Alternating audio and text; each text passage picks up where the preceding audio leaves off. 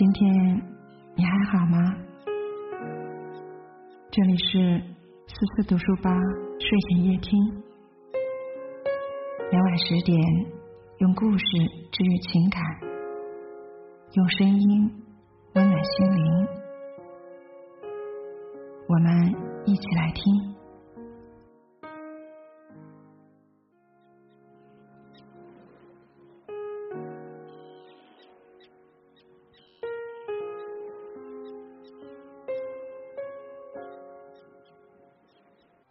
要和大家分享的文章是莫言陪女儿高考，一起来听。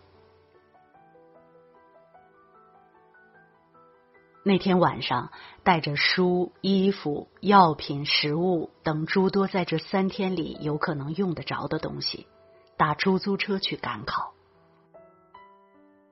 我们运气很好，女儿的考场排在本校。而且提前在校内培训中心订了一个有空调的房间，这样既是熟悉的环境，又免除了来回奔波之苦。信佛的妻子说：“这是佛祖的保佑啊！”我也说：“是的，这是佛祖的保佑。”坐在出租车上，看到车牌照上的号码尾数是五七五五，心中暗喜。也许就能考五百七十五分，那样上个重点大学就没有问题了。车在路口等灯时，侧目一看旁边的车，车牌的尾数是二六八，心里顿时沉重起来。如果考二百六十八分，那就糟透了。赶快看后边的车牌尾数是六二九，心中大喜。但转念一想，女儿极不喜欢理科而学了理科，二模只模了五百四十分，怎么可能考六百二十九？能考五百七十五就是天大的喜事了。车过了三环路，看到一些学生和家长背包提篮的，向几家为高考学生开了特价房间的大饭店涌去。虽说是特价。但每天还是要四百元，而我们租的房间只要一百二十元。在这样的时刻，钱是小事，关键的是这些大饭店距考场还有一段搭车不值、步行又嫌远的尴尬距离，而我们的房间距考场只有一百米。我心中满是感动，为了这好运气。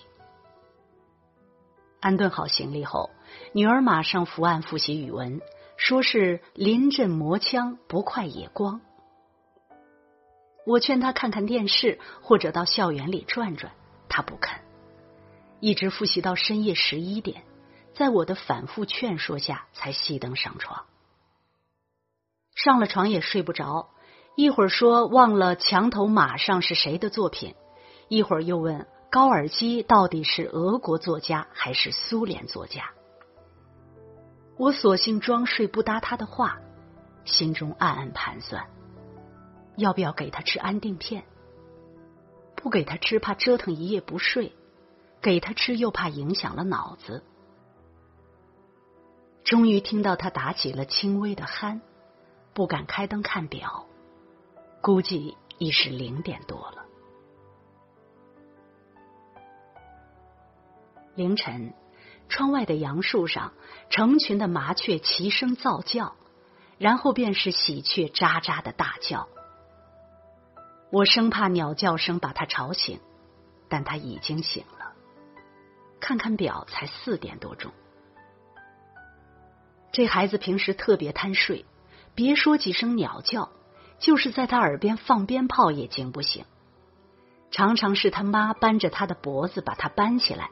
一松手，他随即躺下，又睡过去了。但现在几声鸟叫就把他惊醒了。拉开窗帘，看到外边天已大亮，麻雀不叫了，喜鹊还在叫。我心中欢喜，因为喜鹊叫是个好兆头。女儿洗了一把脸，又开始复习。我知道劝也没用，干脆就不说什么了。离考试还有四个半小时，我很担心上考场时他已经很疲倦了，心中十分着急。早饭就在学校食堂吃，这个平时胃口很好的孩子，此时一点胃口也没有。饭后劝他在校园里转转，刚转了几分钟，他说还有许多问题没有搞清楚，然后又匆匆上楼去复习。从七点开始，他就一趟趟的跑卫生间。我想起了我的奶奶，当年闹日本的时候，一听说日本鬼子来了，我奶奶就往厕所跑。解放后许多年了，我们恶作剧，大喊一声。鬼子来了！我奶奶马上就脸色苍白，把提着裤子往厕所跑去。这高考竟然像日本鬼子一样可怕了。终于熬到了八点二十分，学校里的大喇叭开始广播考生须知。我送女儿上考场，看到从培训中心到考场的路上拉起了一条红线。家长只许站到线外，女儿过了线，去向他学校的带队老师报道。八点三十分，考生开始入场。我远远的看到穿着红裙子的女儿随着成群的考生拥进大楼，终于消失了。距离正式开考还有一段时间。但方才还熙熙攘攘的校园里已经安静了下来，杨树上的蝉鸣变得格外刺耳。一位穿着黄军裤的家长仰头望望说：“北京啥时候有了这玩意儿？”另一位戴眼镜的家长说：“应该让学校把他们赶走。”又有人说：“没那么玄乎，考起来他们什么也听不到了。”正说着馋的事儿，看到一个手提着考试袋的小胖子大摇大摆的走了过来。人们几乎是一起看表，发现离开考还有不到十分钟了。几个带队的老师迎着那小胖子跑过来，好像是责怪他来的太晚了。但那小胖子抬腕看看表，依然是不慌不忙的大摇大摆的向考场走。家长们都被这个小子从容不迫的气度所折服。有的说，这孩子如果不是个最好的学生，就是一个最坏的学生。穿黄裤子的家长说，不管是好学生还是坏学生，他的心理素质绝对好。这样的孩子长大了可以当军队的指挥官。大家正议论着。就听到从学校大门外传来一阵低声的喧哗，于是都把身体探过红线，歪头往大门口望去。只见两个汉子架着一个身体瘦弱的男生，急急忙忙的跑了进来。那男生的腿就像没了骨头似的，在地上拖拉着，脖子歪到一边，似乎支撑不了脑袋的重量。一个中年妇女紧跟在男孩的身后，手里拿着考试袋，还有毛巾、药品之类的东西，一边小跑着，一边抬起胳膊擦着脸上的汗水与泪水。一群老师从考试大楼里跑出来，把男孩从那两个男人手里接应过去。那位母亲也被拦挡在考试大楼外。红线外的我们，一个个都很感慨、很同情的样子，有的叹气，有的低声咕囔着什么。我的觉悟不高，心中有对这个带病参加考试的男生的同情，但更多的是暗自庆幸。不管怎么说，我的女儿已经平平安安的坐在考场里，现在已经拿起笔开始答题了吧。考试正式的开始了，蝉声使校园里显得格外安静。我们这些住在培训中心的幸运家长，站在树荫里，看到那些聚集在大门外强烈阳光里的家长们，心中又是一番感慨。因为我们事先知道了培训中心对外营业的消息，因为我们花了每天一百二十元钱，我们就可以站在树荫里，看着那些站在烈日下的与我们身份一样的人。可见世界上的事情，绝对的公平是不存在的。譬如这高考本身也存在着很多不公平，但它比当年的推荐工农兵大学生是公平的多了。对广大的老百姓的孩子来说，高考是最好的方式。任何不经过考试的方式，譬如保送，譬如推荐，譬如各种加分，都存在着暗箱操作的可能性。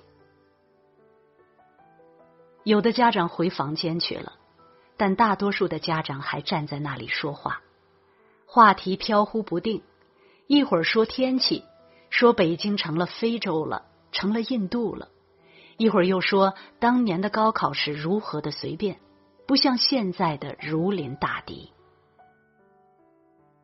学校的保安过来干涉，让家长们不要在校园内说话，家长们很顺从的散开了。将近十一点半时，家长们都把着红线，眼巴巴的望着考试大楼。大喇叭响起来，说：“时间到了，请考生立即停止书写，把卷子整理好放在桌子上。”女儿的年级主任跑过来，兴奋的对我说：“莫先生，有一道十八分的题，与我们海淀区二模卷子上的题几乎一样。”家长们也随着兴奋起来。一位不知是哪个学校的带队老师说。明年海淀区的教参书又要大卖了。学生们从大楼里拥出来，我发现了女儿，远远的看到他走得很昂扬，心中感到有一点底。看清了他脸上的笑意，心中更加欣慰。迎住他，听他说，感觉好极了。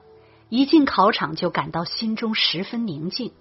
作文写得很好，题目是《天上一轮绿月亮》。下午考化学，散场时大多数孩子都是喜笑颜开，都说今年的化学题出的比较容易，女儿自觉考的也不错。第一天大获全胜，赶紧打电话往家报告喜讯。晚饭后，女儿开始复习数学，直至十一点。临睡前，她突然说：“爸爸，下午的化学考卷上有一道题说原位溶解，我审题时以为卷子印错，在原位的位字上用铅笔写了个来字，忘记擦去了。”我说：“这有什么关系？”他突然紧张起来。说监考老师说不许在卷子上做任何记号，做了记号的就当做闭卷处理，得零分。他听不进我的劝，心情越来越坏，说：“我完了，化学要得零分了。”我说：“我说了你不信，你可以打电话问问你的老师，听听他怎么说。”他给老师打通了电话，一边诉说一边哭。老师也说没有事，但他还是不放心。无奈，我又给山东老家在中学当校长的大哥打电话，让他劝说。我说：“退一万步说，他们把我们的卷子当成了作弊卷，给了零分，我们一定要上诉，跟他们打官司。爸爸认识不少报社的人，可以借助媒体的力量把官司打赢。”凌晨一点钟，女儿心事重重的睡着了。我躺在床上暗暗祷告佛祖保佑，让孩子一觉睡到八点。但愿他把化学的事忘记，全身心投入到明天的考试中去。明天上午考数学，下午物理，这都是他的弱项。